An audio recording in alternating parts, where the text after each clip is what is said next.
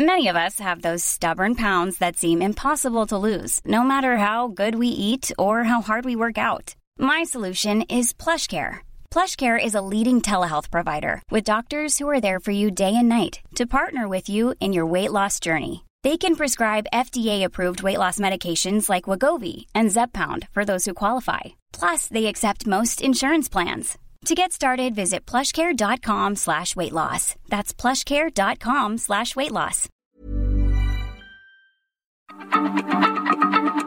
Heraldo Radio, la H se comparte, se ve y ahora también se escucha.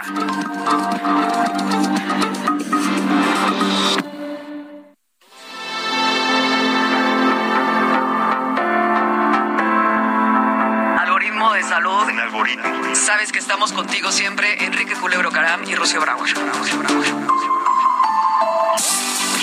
valiosa.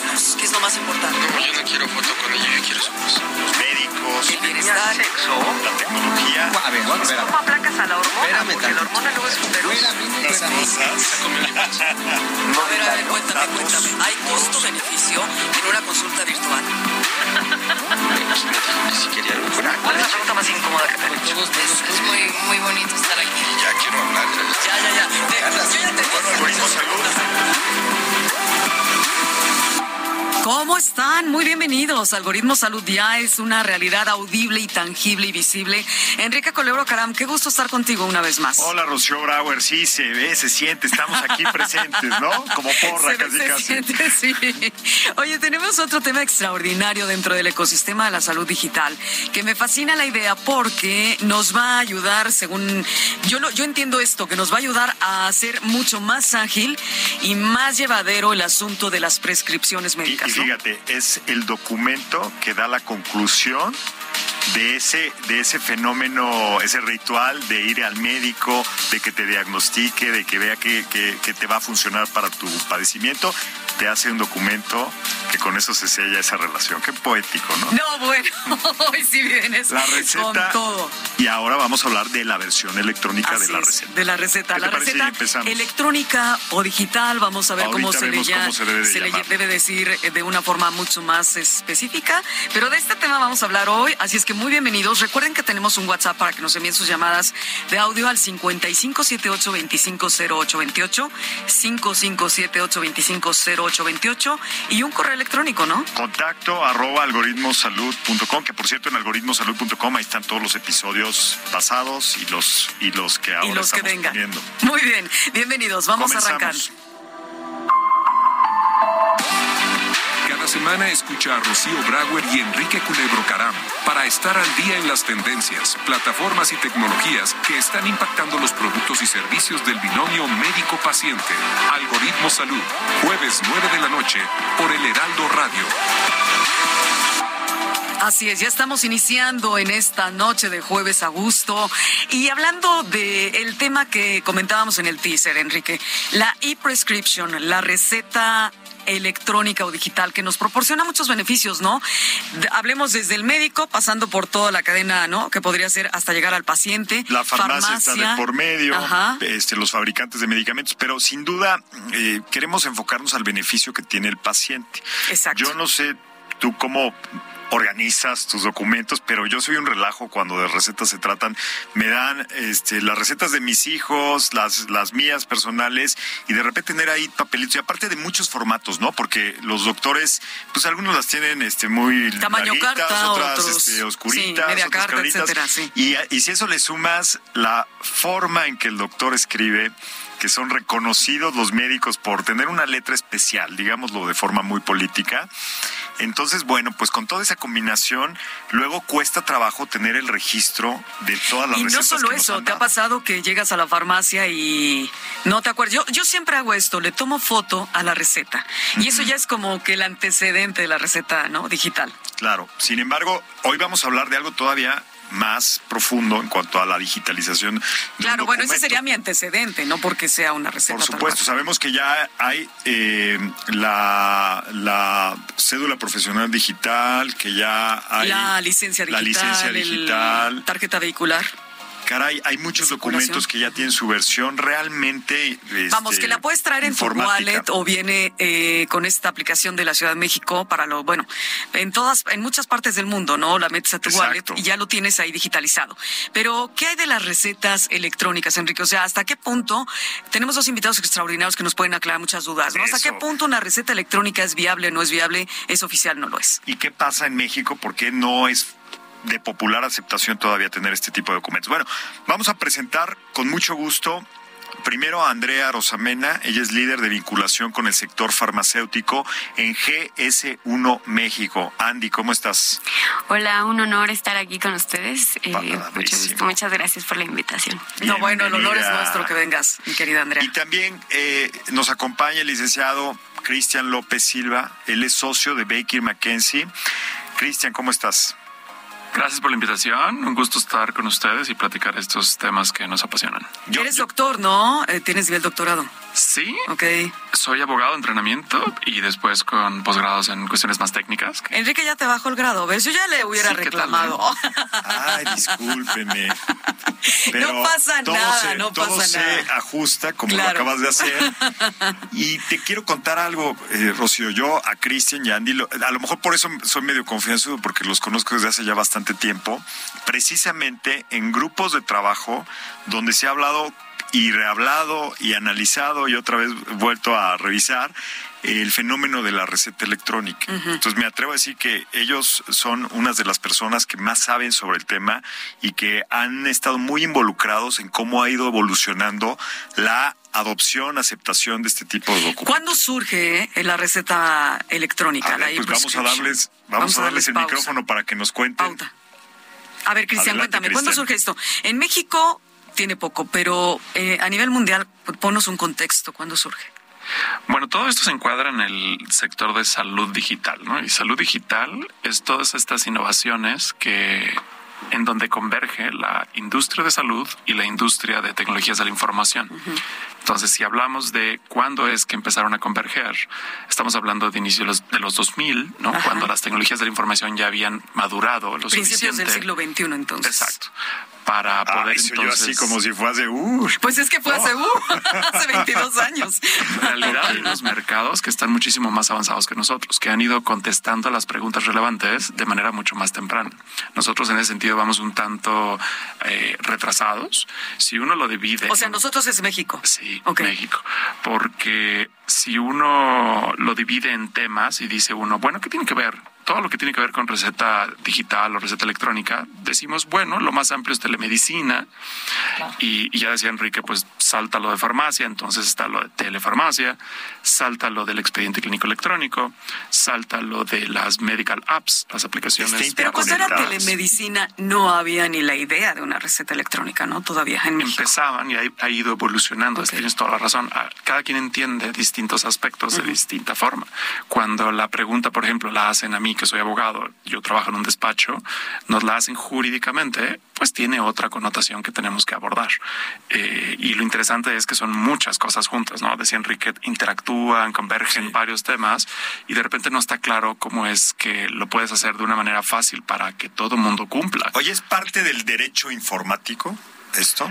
Yo diría que- documentos que... ya no firmas autógrafamente y que tienen una versión duda. digital. Esos aspectos tienen que ver con derecho informático, pero también yo, y yo lo resumiría así, del lado de derecho, ¿cuáles son las dos áreas que más son relevantes en tema de salud digital? Por un lado es efectivamente el derecho informático y privacidad, van muy de la mano, y el otro sería la regulación sanitaria. Esas son las dos eh, marcos jurídicos que más tienen que ver con esto. Y vamos a ver por qué en relación a la receta digital. Oye, Andrea, cuéntanos, en ese sentido, ¿cuál es eh, la visión que tienes eh, sobre este tema, ya que eres líder de, líder de vinculación en el sector farmacéutico de GS1? Oye, pero que nos cuente México? primero de GC1. Claro. Platícanos ¿Qué qué, es hace GC1? GC1, qué es, etcétera. Pues bueno, básicamente para, para resumirlo, somos una asociación civil y somos una organización estandarizadora. para que sea más fácil comprenderlo, todos los códigos de barras que uno ve en el súper, en cualquier producto, esos los asigna GS1, ¿no? Estandariza el comercio. ¿Cuál es el significado de GS1? Eh, Global Standard eh, One. Okay, Number sí. one en Number el one mundo. en el mundo. Exacto. O sea, todos los códigos de barras están autorizados y están este avalados por GS1 en México. Así es, Y a nivel mundial también. A ustedes les tenemos que agradecer, así que vamos al super y ¡pip! Exacto. Y podemos escanear y nosotros mismos autopagar ya. Oye, una maravilla. Qué bueno. Sí, y bueno, también en el, eh, justo en uno de los sectores que trabajamos es el sector salud, principalmente identificando estos productos farmacéuticos y de ahí pues se liga a lo de la receta médica electrónica, porque ¿qué, qué está contenido en una receta? Pues los productos que se prescriben. Y para poder eh, también tener trazabilidad o visibilidad de qué productos están prescribiendo, qué es lo que la población más consume o más necesita eh, con respecto a su salud, pues ahí, ahí como que todo se va ligando, toda la cadena. Habrá una persona que a lo mejor preguntaría, ¿el código de barras será sustituido por el QR, por el famoso QR, el Sí y no. Porque el código de barras como tal, la simbología, sí puede que sea sustituida. Se muy puede codificar pronto. como un QR Exacto. code o inclusive como alguna otra cosa, ¿no? Exactamente. Sí, el numerito es el que no va, no se va a sustituir porque es el identificador Claro. único, ¿no? Pero igual sí, ya no van a ser barras, ahora va a ser un QR. Pero Un no QR. tiene beneficio realmente ahorita cambiar eso.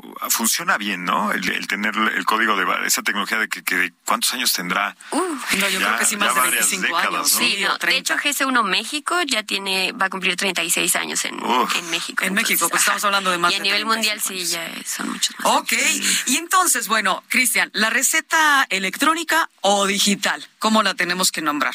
Yo creo que el concepto más general es electrónica y después hay una subespecie que es la digital. Y para entenderlo muy claramente, la digital es cuando tomas una receta física, la digitalizas y entonces técnicamente es lo que nos deberíamos referir como receta digital. Lo que se buscaría es más bien una flexibilidad de esa receta electrónica, esa que ya no tienes que imprimir, esa que ya no tienes que imprimir y luego escanear, esa hacia donde queremos llegar.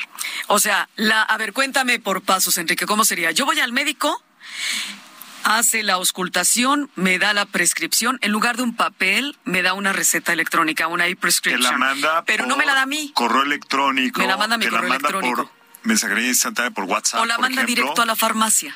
No, No. Eso, eso no sucede aquí, eso más bien sucede, por ejemplo, en Estados Unidos y en otros países que tienen Entonces, ese a mí me la manda mi correo electrónico. Te la manda a ti, paciente, Ajá. por tu correo electrónico, por, por cualquier otro medio digital. ¿no? Te la puede mandar porque al final es un archivo.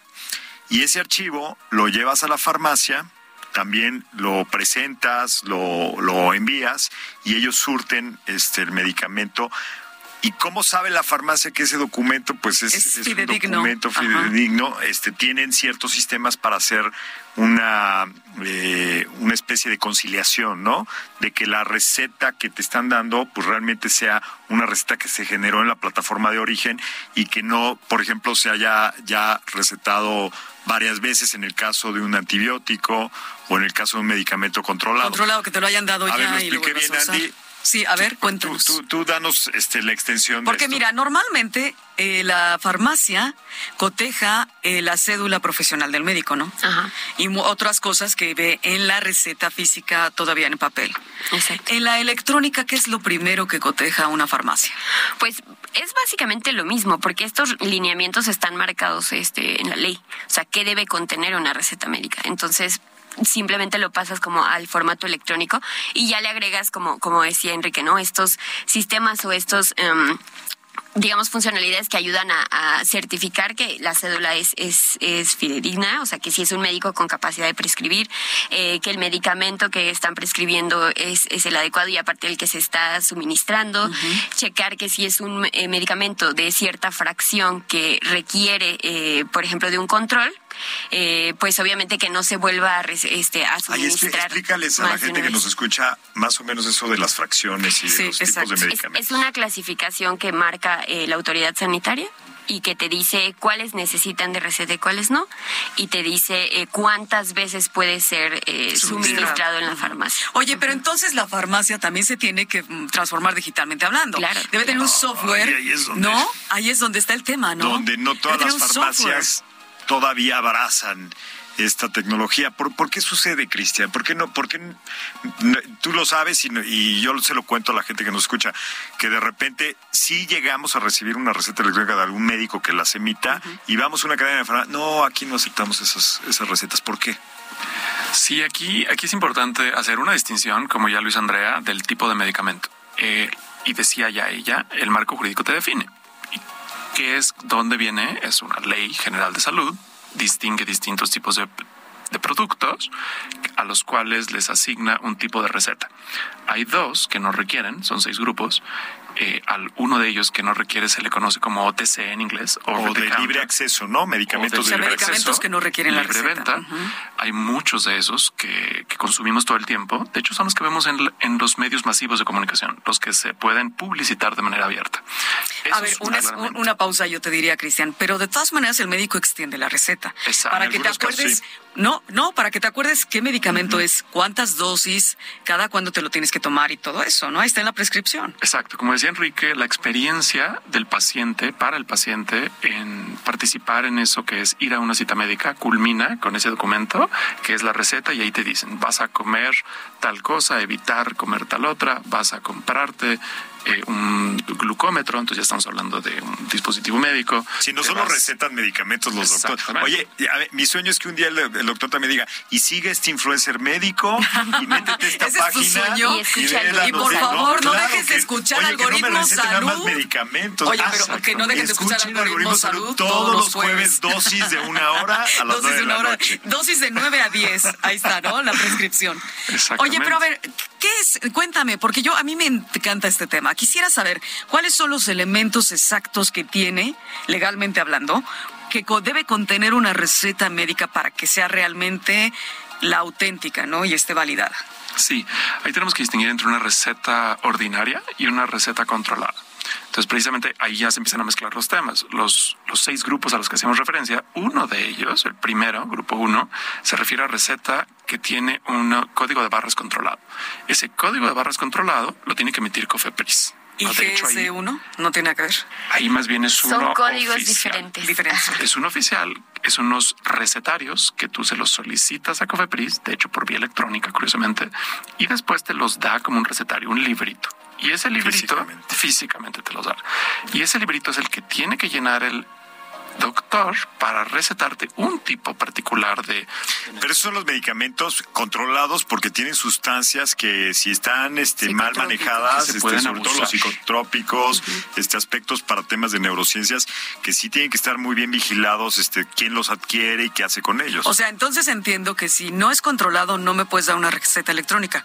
Solo si es controlado o en ambos casos puede Más bien, surgir. todo surgió en México, la, la connotación de electrónico surgió respecto a este grupo. Bien, es muy curioso. ¿Por qué? Porque lo solicitabas de manera electrónica. Pero si ya uno lo revisa, en realidad te lo daban de manera física. Entonces ahí hubo una confusión inicial. es el trámite. Es el trámite electrónico, Sí. exactamente. Y después, todos los otros tipos de, de recetas son, digamos, las ordinarias. ¿no? Y esas ordinarias tienen que cumplir varios requisitos: el nombre del doctor, el. La, di- esto es muy importante. La cédula. La cédula profesional y después también la dirección donde se encuentra el consultorio. Claro. Y esto, este solito, este elemento es muy importante porque suelen olvidar los médicos que para prestar un servicio de atención médica se requiere un consultorio. Esto ya es un tema también que tiene que ver con telemedicina. Se nos acercan muchos empre- emprendedores, muchas aseguradoras, muchos eh, actores del ecosistema de salud y nos dicen, yo quiero poner una aplicación donde eh, ponga en contacto a un médico con un paciente.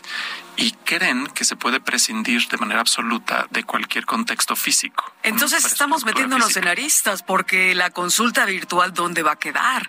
Todo se va a tener que transformar también, ¿no? Oye, imagínate que hagas la consulta verdadera al final y venga por su receta. Sí. bah, pues ya, todo lo que hice este, a De través manera de tecnología remota, se claro. acaba este, en un momento físico, pues Así es. desperdicio. Eso ¿no? tendría que cambiar en algún momento. Ahí se ¿no? nota, exactamente, se nota que las reglas están hechas para un contexto físico. Así y lo es. mismo sucede con las farmacias. Cuando las farmacias surgieron y el primer modelo de innovación fue puedes pedirlo por teléfono y no estaba la regla hecha para eso, dijeron, "Mm, ok, lo que está sucediendo no es que te vendan por teléfono, sino están tomando la orden por teléfono, te venden del establecimiento físico o farmacia que está en la esquina de tal y tal calle y te lo entregan a domicilio. Entonces, ya que lo partías en pedacitos, era más manejable. Después, cuando viene Internet, y esto tiene que ver con el tema de telefarmacia.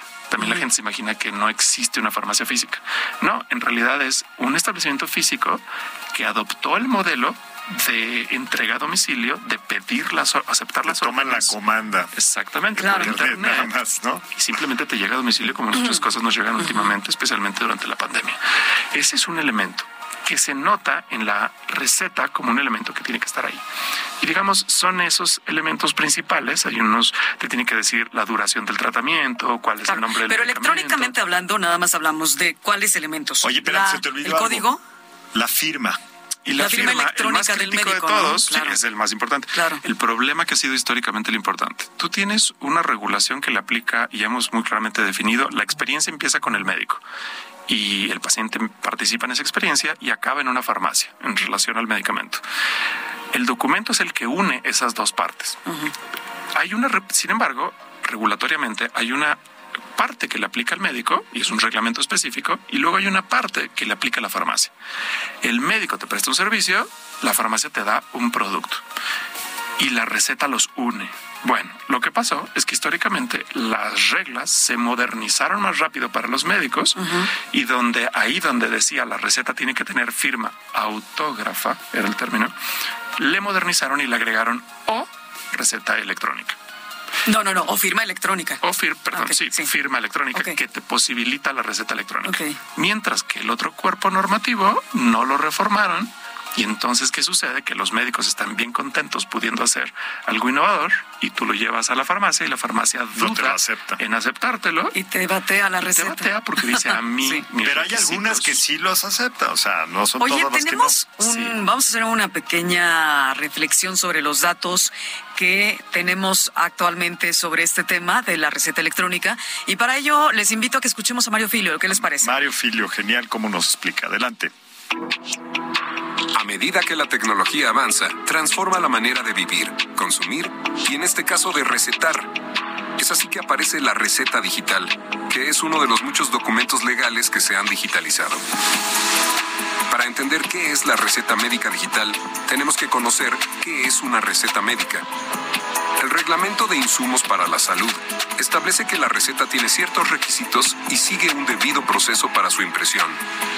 El médico debe registrar sus datos para ser aprobado el permiso, como nombre y cédula profesional en la COFEPRIS, la Comisión Federal para la Protección contra Riesgos Sanitarios. Existen empresas dedicadas a la creación, gestión y verificación de recetas digitales o electrónicas. Algunas las generan de manera gratuita y otras con cobro, para que el médico pueda expedir recetas a través de estas. Otras empresas ya cuentan con servicio médico y venta de medicamentos, las cuales por sí mismas elaboran su propia receta digital para que los pacientes puedan obtener los medicamentos prescritos.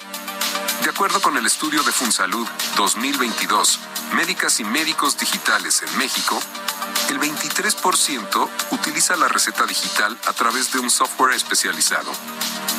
Algunas ventajas de la receta digital es que se evita la falsificación, ya que las empresas encargadas de proveer el servicio cuentan con un sistema de validación. También ayuda al control de inventarios de medicamentos a través de un catálogo electrónico. Además evita que el paciente la extravíe y no siga con el tratamiento adecuadamente. Con base en el decreto que hizo la Secretaría de Salud en 2018, artículo 64, párrafo sexto, la receta con firma digital o electrónica tiene la misma validez que una con firma autógrafa. Sin embargo, existen todavía aspectos legales que han dificultado la homologación para que pueda ser aceptada en todas las farmacias del país. El proceso con el consumidor es que el médico al entregar la receta al paciente pueda comprar el medicamento necesario en la farmacia de su elección, ya sea una farmacia de cadena, de franquicia o independiente. Para esto tendrá que presentar la receta, la cual, dependiendo si tiene prescrito algún medicamento controlado, será recogida por la farmacia, ya que deben llevar un control de esta categoría para posibles inspecciones. La receta digital cumple un ciclo de uso, no solo para recomendar algún medicamento, también es un comprobante de la prescripción y necesidad de consumo, pudiéndose validar en la plataforma.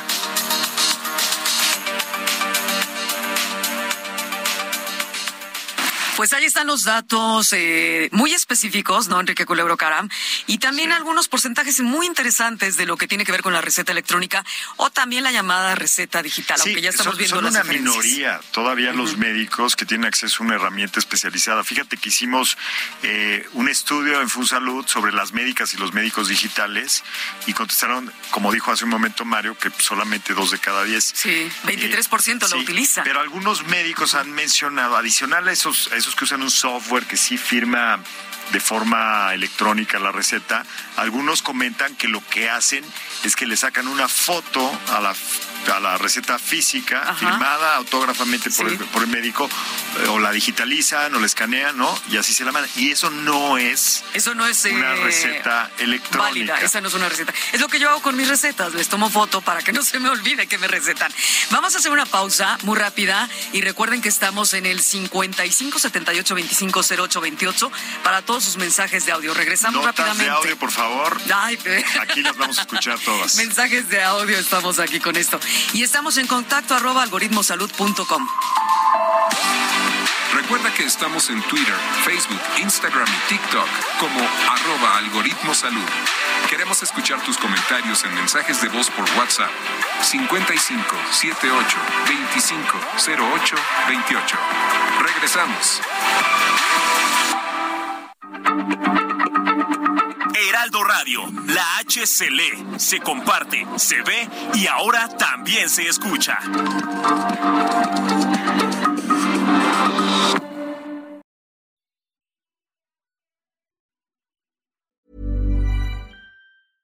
Everyone knows therapy is great for solving problems, but getting therapy has its own problems too, like finding the right therapist, fitting into their schedule, and of course, the cost. Well, BetterHelp can solve those problems. It's totally online and built around your schedule. It's surprisingly affordable too.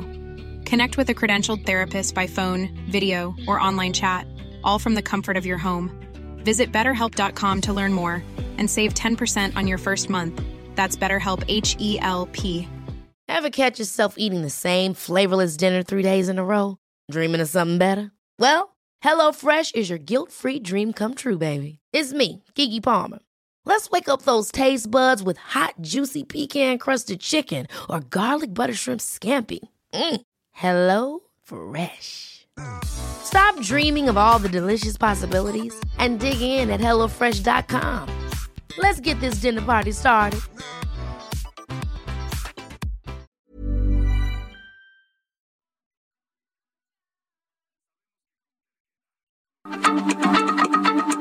Heraldo Radio, la H se lee, se comparte, se ve y ahora también se escucha.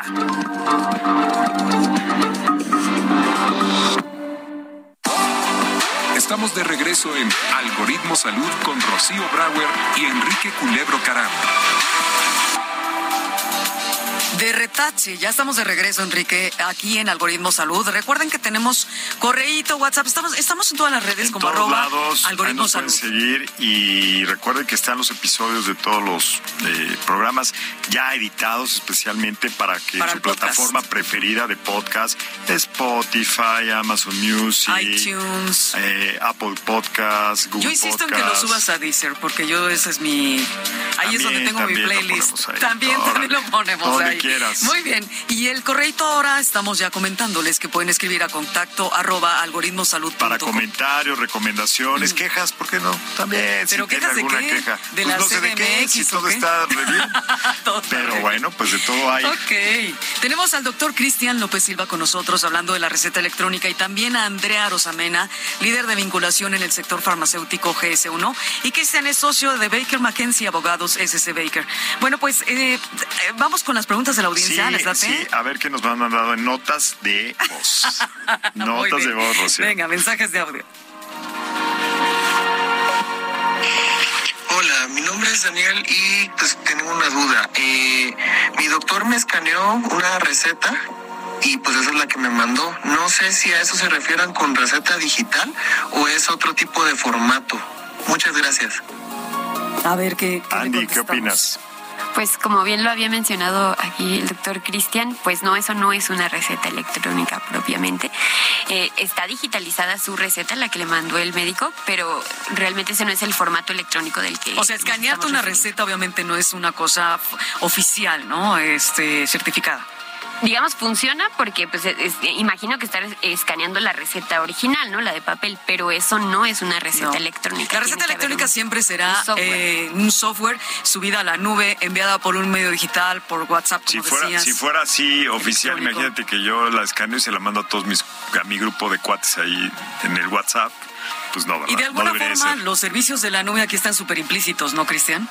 Sí, son, hay muchas posibilidades para, para hacer esto. Yo, yo, agregaría ahí que a la pregunta de la, de la farmacia independiente es lo que le falta a esa escaneada, lo que le falta a esa digitalizada es que cumpla con una NOM específica, la NOM 151, que ¿NOM es norma o qué es? Norma oficial mexicana. Norma oficial mexicana. Que normalmente tienen una tienen una clave, digamos, un número consecutivo, tienen, identifica quién las, quién las emitió, en este caso Secretaría de Comercio, es del 2016. Y la NOM 151 es como normalmente nos vamos a referir a, a esa norma que te dice que además de escanearlo, tiene que cumplir con ciertos requisitos. Si se cumplen con esos requisitos, entonces esa farmacia independiente no tendría ningún problema. Recuérdale los requisitos, ¿no? A la audiencia. Los básicos de una receta electrónica, nada más. Sí, tendría que hacer una autenticación de los datos para que ese archivo que se generó se, se considere como un original básicamente.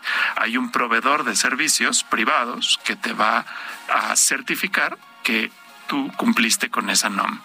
Hay proveedores actualmente de recetas electrónicas que te dan ese servicio.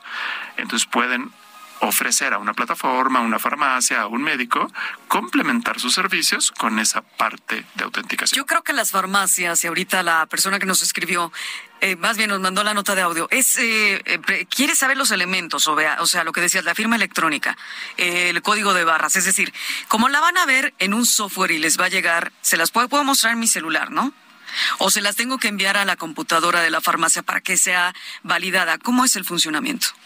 Básicamente van a tener que enseñar un certificado, certificado de cumplimiento de la NOM 151. no, no, no, me refiero a la receta, la receta electrónica. Sí. Yo se la eh, yo se la mando al software de la farmacia o con que se la enseñe digitalmente en mi celular es suficiente. Algunas te lo van a aceptar con, la, con el celular, esa es la realidad, porque el, uno de los datos principales que tienen que checar es la cédula profesional. Y todo el mundo puede meterse a una página para checar la cédula profesional de alguien. Es muy eh, rápido. En la CEP, ¿no? Hay, una, hay un banco para confirmar las cédulas. Y hay una plataforma que tiene muchos años, que es Búho Profesional, creo que se llama. Entonces tú puedes meterte ahí y checar si la cédula existe, ¿no? Si el número que viene ahí existe y corresponde. Ese es lo primero. Al nombre, ¿no? Por ejemplo, del, pero tiene que validar también la firma, de, la e-firma del médico. Digo, no, es que sea del SAT, es que tiene que ver con la receta. ya, no. ya no. Pero el código de barras, Andrea, sí tendrían que verificarlo. Eh, en este caso, el código al que se menciona, al que se refería Cristian, es un código solo para eh, medicamentos controlados, que son de la fracción 1. Las demás recetas no requieren de ese código. No requieren. Y esa tiene una plataforma. Las, las farmacias se registran en una plataforma de Cofepris que les da acceso y ellos meten esos datos de la, de la código de barras y dice sí, sí es válida. Entonces sí hay una manera electrónica de validar la información que te presenta alguien. Lo que falta es como conectar todos los puntos. Eso es lo que actualmente falta. Y ya hay proveedores que lo hacen técnicamente. Oye, y, hay que hablar de algunos de estos proveedores porque hay algunos médicos que, nos escuchan y, tendrán la duda. ¿Y dónde? Claro, ¿Cuáles son las voy a voy a nombrar algunas este, que conozco. Mi receta digital, no, Prescripto, Curatec, eh, Nimbo, alguna que ubiquen así que esas son las que yo ubico y de hecho son los que están presentes en muchas de las discusiones en las que hemos coincidido antes. Sí, claro. Son, son tal vez los, pero bueno, yo he mapeado que hay más de 12, ¿no? Que herramientas. El doctor que le interese que hoy día no haga receta electrónica y que tenga ganas de hacerla, pues que haga una búsqueda, que compare. Me imagino que tienen diferentes planes, este, formas de contratarlos o de, o de trabajar con ellos. Y, pero creo que es importante que el médico explore, ¿no? Y que experimente este tipo de documentos. Le pueden, yo creo que como médico, pues que tengas el orden así digitalizado de estas recetas, que se las puedes mandar al, al paciente y que además muchas tienen funciones para que te salga la lista de los medicamentos, ¿no?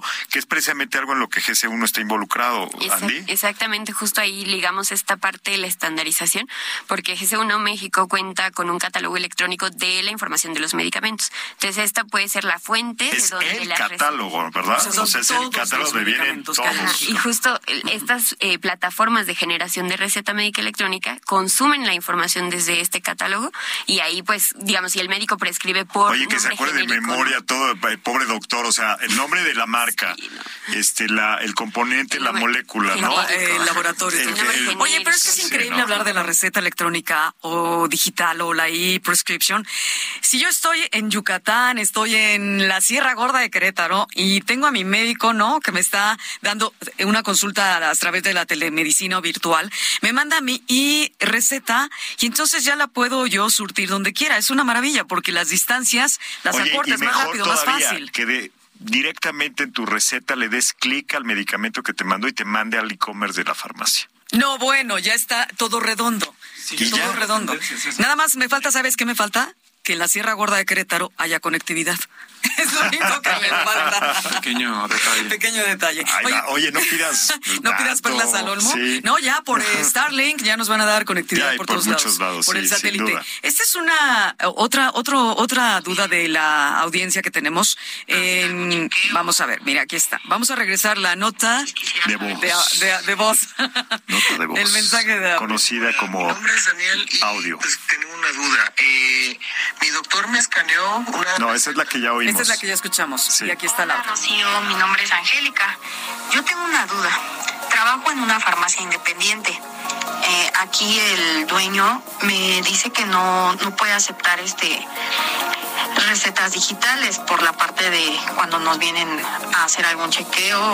eh, este, entonces quisiera saber por qué se debe esto. ¿Por qué se debe? A ver, cuéntenme. Ya, ahí está. Esa es la otra ¿Qué le de la contestarías, audiencia. Andy? Probablemente le falta como informarse un poco más de todo ahora la- las opciones que existen, ¿no? Porque ¿Dónde podrían conseguir, este, perdóname, déjame quitar esto. ¿Dónde podrían conseguir, como decía Enrique hace rato, la información? A ver, soy un médico y necesito que me guíes. ¿A quién acudo en primera instancia? O un farmacéutico, O soy un farmacéutico También. también. ¿A quién acudo en primera instancia? bueno, primero escuchar algoritmos salud. Eso, ya, Eso con ya eso ya. Oye, Andy No ya se más. puso la super camiseta, ¿no? Exacto. De algoritmo Claro. salud. Muy bien. Y después, bueno, en, en internet, o sea, ahora sí que desde un, un celular te pones en el buscador y a ver, proveedor de recetas médicas electrónicas. Pero ¿cómo sé que es el bueno? ¿Cómo sé que es el oficial? Eso, eso también es, es parte de lo que mencionaba Cristian de estos eh, puntos eh, de certificación que se deben de cumplir. Realmente quien debe de cumplir con esto son las plataformas de receta médica electrónica. Entonces, si yo soy médico o soy una farmacia o, o atiendo una farmacia, pues tengo que investigar y, y que cuenten estas plataformas que cuenten con esos puntos que hay que como un check, ¿no? Ah, perfecto, se certifica la firma electrónica, bla, bla, bla, bla. Yo creo que esta es la Y, una. me, oye, si no tengo más dudas, me acerco a este a Cristian, a Baker McKenzie Abogados, ¿no? Para que me Sí, asesoren de- o no puedo. Sí, por supuesto. Hicimos un artículo hace poco entre Carlos Vela y yo sobre el tema de receta electrónica y cómo está regulado. Es fácil de encontrar. Se llama en inglés. Are Vamos a poner el enlace. Perdón. El enlace en, la- en el podcast lo vamos a poner, perdón, repite cómo Sí, ¿cómo encontrarlo. El título se llama Are We There Yet? Y pueden poner Estamos mi aquí, nombre en con la este combinación. momento. Are we there yet? Ajá. Y, es, y es la frase López que los niños casi siempre vienen en las películas como ya llegamos, ya llegamos, Ajá. ya llegamos, ¿no? Están Estamos ahí. Are we there, there? Are we Y la there respuesta yet? es, lo que dice el artículo es todavía no. Todavía Todavía no llegamos. Y ahí hacemos un recuento de qué es lo que se necesita. Me encanta porque es verdad. Oye, ¿cuánto falta? ¿Cuánto falta? Más bien decimos, ¿cuánto falta? Y es, y es eso, ya llegamos. Y todavía no, no estamos ahí, todavía no estamos. Todavía no estamos ahí, faltan varias cosas que afinar del marco jurídico, pero el, uno de los mensajes importantes que tenemos que tomar en cuenta es para todos los actores del ecosistema, que ahí entran aseguradoras, farmacias, médicos, plataformas, startups, Laboratorios. laboratorios. Todos ellos pueden tener, pueden estar tranquilos de que hay una forma de cumplir con los requisitos técnicos, con los requisitos legales, es solamente conocerlos. Como decías tú, ¿dónde? ¿Cómo voy a saber ¿Cómo? cómo, ¿Cómo los beneficios. Los be- a ver, ya hablamos del beneficio del paciente. Tú pusiste el caso. Yo me llega la receta, por e-commerce compro el medicamento, me llega este, a un lugar remoto. Pero los beneficios en general son muchos, ¿no? Porque creo que en México tenemos unos cuantos problemitas en temas de salud, no muchos, poquitos, que venimos arrastrando y uno de ellos tiene que ver con la automedicación, el poco control que hay de que los medicamentos sean este, los oficiales o que no estén caducos o no. ¿Qué, ¿Qué beneficios vamos a encontrar por implementar la receta electrónica? Pues así, los principales, como ya hemos mencionado, a corta distancias, ¿no? Eh, ya no tienes que ir a la farmacia para, para surtir tu receta, ya te puede llegar a tu casa. Eh, el tema de que no le entendemos a la letra del médico y tú pides paracetamol y era que torolaco, ¿no? Entonces ya eso se elimina. Eh, el hecho de que también... para la sociedad. Pues también el hecho, lo que mencionaste. del gobierno, para las empresas, ¿cuál es el beneficio? El, control. justo el tema de la falsificación, ¿no? O sea, ahí puedes tener este control de qué se está recetando y qué se está surtiendo, o sea, que haga match, este, y, tener estadística de justamente, a ver, creo que en esta zona del país o en esta región, este, pues, tiene, se venden más o se prescriben más este tipo de medicamentos, quizá ahí hay que poner más atención porque, por decir, no son oncológicos, entonces hay que poner más atención ahí o acá hay más venta de antibióticos, etcétera. Entonces, hay muchas. A mí me convence mucho cuando las startups vienen y dicen, yo lo que vengo es a mejorar la experiencia para el paciente. Y eso me parece fenomenal. Claro. Hay una parte de derecho que, digamos, es mejorar el acceso al derecho constitucional a la salud. Eso es rimbombante, es muy jurídico, pero al final es mejorar la experiencia. Ay, pero el, el resultado, el efecto de eso es tremendo, ¿no? Le cambia la vida a familias, a, a, las personas, por supuesto. Oye, ¿y, ¿y cuál podría ser la recomendación a gobernadores, a tomadores de decisión, a empresarios, a este, emprendedores, para que esto avance un poquito más rápido? Yo diría que para los, para los tomadores de decisión del lado, digamos, de regulación, los que tienen la posibilidad de generar normas o directrices, yo creo que nada más tienen que voltear a ver algunas de las propuestas que ya están en la mesa. O sea, hay muchas. Hay unas en el Congreso, hay unas a nivel del regulador, que ya decíamos es COFEPRIS, ¿no? Decíamos en, la, en la pausa. Eh, hay muchas propuestas que se pueden retomar y hacer avanzar el tema.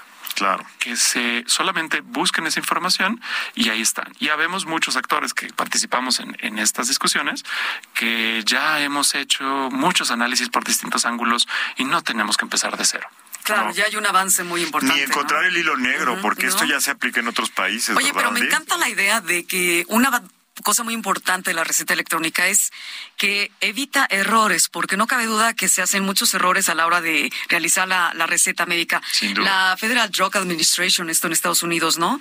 Estaba viendo que los datos son realmente muy grandes porque hay, en la receta se han encontrado millones de errores desde el año 2000 hasta la fecha. Entonces, la receta electrónica nos ayuda a eso, a que los errores se minimicen, pero claro, no cabe duda de que hay que transformar a las farmacias y, y tener el software adecuado, adecuado para que esta receta médica surta efecto, ¿no? Exacto, y, y creo que generar confianza, ¿no? Generar confianza en estos nuevos formatos, porque tanto el médico, bueno, hay médicos que dicen, no, como que no me convence todavía esto y, la privacidad de los datos, etcétera, y también el paciente que dice, ay, sí será seguro que yo la traiga O médicos que creen que entonces el paciente no va a ir a la consulta. Por ejemplo. ¿No? Que ya nomás te va a escribir, oye, doctor, mándame algo, recétame, por... y ya no va a ir a la consulta, ya no va a tener o sea, su mensaje de WhatsApp y su receta electrónica. Y tampoco va a haber un Pero el médico seguirá cobrando igual, ¿no? Pues debería. Esa es toda una discusión. O sea, muchos médicos y los startups cuando quieren contratar a médicos, en ese ejemplo que es, le llaman marketplace, que es yo voy a, como el modelo Uber en ese sentido de... acerco a un chofer con el que necesita el servicio de ser transportado muchos de, estar eh, de startups nos, nos, lo presentan así. Yo quiero solamente poner al médico, contacto con el paciente. Una de las modalidades es que ellos contraten al, al ¿Qué te dicen? Quiero ser el Uber de los médicos con los pacientes. Totalmente, llegan, así. Y cuando les explicamos las modalidades para hacerlo, como contrátate al médico y le vas a transferir la responsabilidad de cumplir con muchas cosas, uno, uno de los elementos que, que no les queda claro son, son estos, ¿no? Que, em, que no saben cómo integrar todo lo que se requiere. Y ahí es donde empieza a hacer mucho sentido el que todos nos demos cuenta que son plataformas más completas, ¿no? Plataformas que conectan con el expediente clínico, plataformas que seguras, que te conectan con el tema de la estamos siendo plataforma, normalmente son de celular, entonces ya son las medical apps. Si ya estamos hablando de la parte de la receta electrónica, de telemedicina, de entonces es algo más complejo, es algo que resuelve muchas cosas al mismo tiempo, pero que también tiene que sentarse uno a desglosarlas, a ver cómo cumplo con todo. Hay forma de cumplir actualmente. Claro, a final de cuentas, no los. Eh La tecnología nos ayuda a, cortar brechas, a cortar también este, distancias, a mejorar, pero no cabe duda que eh, vamos a ir viendo cómo se va desarrollando esto en México, ¿no? Y hay eh, pasos que se están realizando muy importantes y trascendentales. ¿Ustedes piensan que en algún momento tendremos ya la receta electrónica y la física, el papel, porque también hablan del paperless, ¿no? O sea, el papel Aparte tiende que salvar a los árboles, desaparecer, ¿no? sí, Ah, a salvar al, al medio ambiente. El, el paperless, vamos a dejar de tener eh, de usar el papel. ¿Creen ustedes que en algún momento la receta electrónica ya sustituye a la física? Sí, dice Andrea que sí. Yo sí, yo sí creo. Ok. Yo creo que sí, también lo vamos a ver. Es, va a ser un movimiento gradual, pero la pandemia nos enseñó que los grandes brincos tecnológicos, ¿no? Que, que estaban pendientes, muchos de ellos se animaron los médicos a hacerlo, se vieron forzados a hacerlo, ¿no? Y, y hay cosas prácticas como esta del cobro, ¿no? Que si voy a cobrar igual o no. Yo creo que esas son formas de resolverlo. Y cuando ya te metes en una plataforma, te quitas ese tema. Ya, no, o sea, te van a cobrar por haber usado. la Ah, yo sé, de- yo sé de algunas plataformas que cuando le llega la, la- la receta al paciente, para que el paciente pueda abrirla, si el médico lo decide, le dice, eh, eh, eh, antes de abrir la receta, paga la consulta, ¿no? Entonces eso es una ventaja para el doctor. Claro, porque si tienes la receta ya... Entonces el paciente dice, ay, tengo que verla, y ya eh, a lo mejor se había hecho un poco guaje con, con el pago, y ya ahí paga, y ya ve el contenido Pero, de la receta. a ver, en cuestiones de paciente, ok, ganamos los pacientes por facilidad y por muchas cosas. En cuestión del lado médico, es más caro tener una receta electrónica que en nuestro así blog de recetas físicas en papel. ¿Cómo es esto? Yo creo que tiene formas de lograr eficiencias. Pero en cuestión de costo, Sí, también, incluso, porque mantener la papelería, mantener eh, la administración en su propio consultorio tiene un costo. No lo suelen ver porque ya tiene mucho tiempo que lo han hecho y ya no lo ve- se, se les oscurece.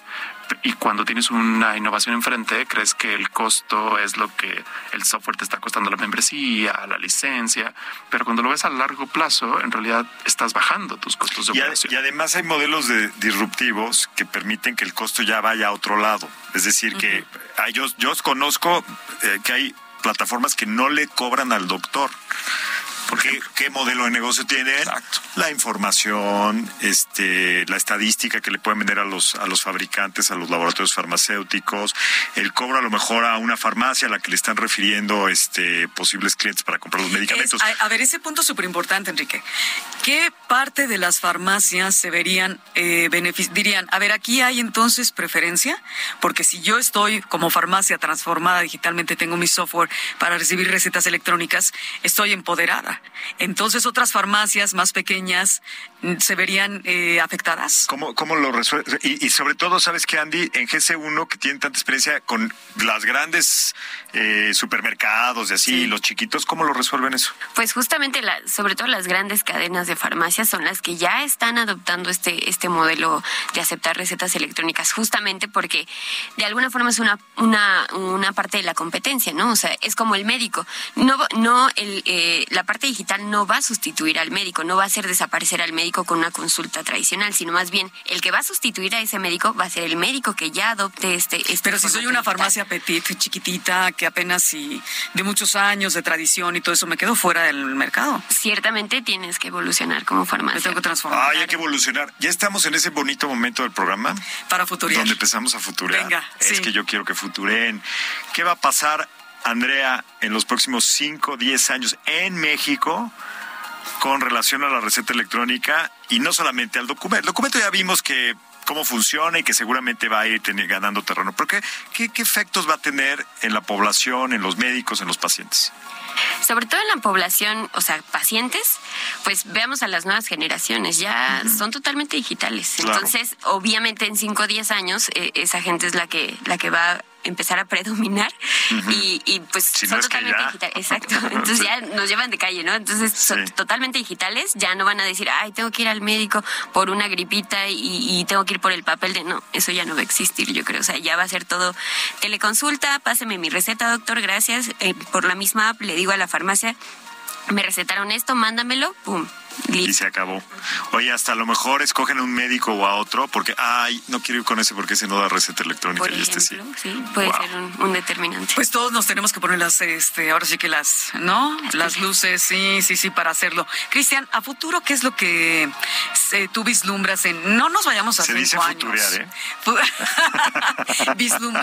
Así se conjuga. Futurea, eh, futurea a unos dos añitos, tres, porque está avanzando muy rápido.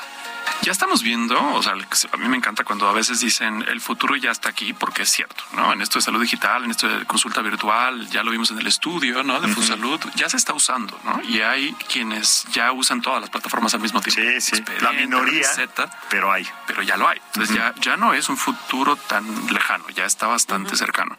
Yo creo que va a contener los siguientes elementos, eh, entre otros, pero hay muchas alianzas estratégicas. Vemos, a las, por ejemplo, mencionábamos a las farmacias, que ya el fenómeno del consultorio adyacente es una realidad que crece, crece, crece. Ese tipo de alianza eh, entre un proveedor y otro, eh, lo vamos a ver creciendo todavía más. La parte de consultas virtuales, sin duda, las ventajas están muy claras para los usuarios, para los que lo proveen, va a continuar la tendencia de que los fabricantes en todo esto, porque los mencionamos muy, muy eh, tangencialmente, los fabricantes de los medicamentos, de los productos que se consumen, cada vez más se ven ellos a sí mismos como proveedores de servicios y no proveedores de productos. Ellos son los que empezaron a hablar del paciente en medio, ponerlo en medio e integrar toda la experiencia alrededor de ellos. Eso va a tener unos cambios muy importantes en cómo opera. Y después hay un movimiento muy interesante hacia el home care también.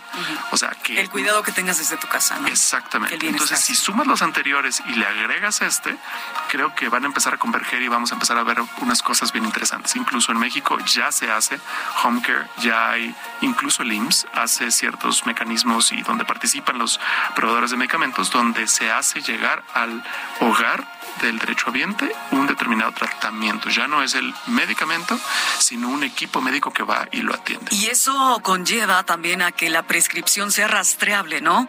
A que, como dices, el tratamiento y que el seguimiento de esta medicación, el eh, valga la redundancia, el médico lo pueda ver desde sus eh, dispositivos electrónicos. Y ver también el apego al tratamiento, o sea, que tantas veces surgió el medicamento. Y si lo siguió, ¿no? El paciente. Y faltó algo en la futureada, que ya, y yo esa la, la propongo a unos 15 años, que ya ponga la receta electrónica y te llegue la fórmula para imprimirlo en tu impresora de medicamentos que tengas en tu casa, 3D, y ahí imprimes tu medicamento personalizado. 15 años nos das para eso. Yo doy 15.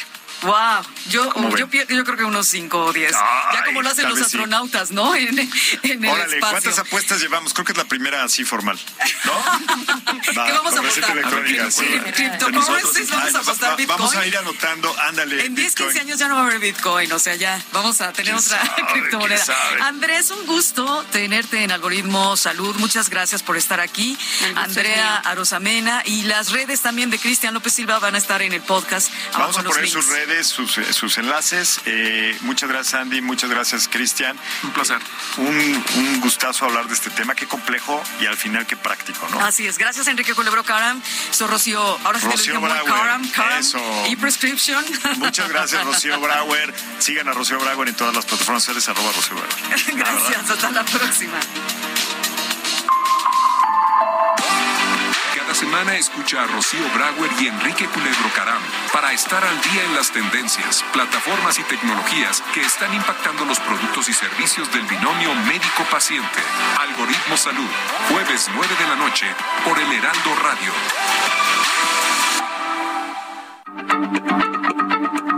Heraldo Radio, la H se lee, se comparte, se ve y ahora también se escucha.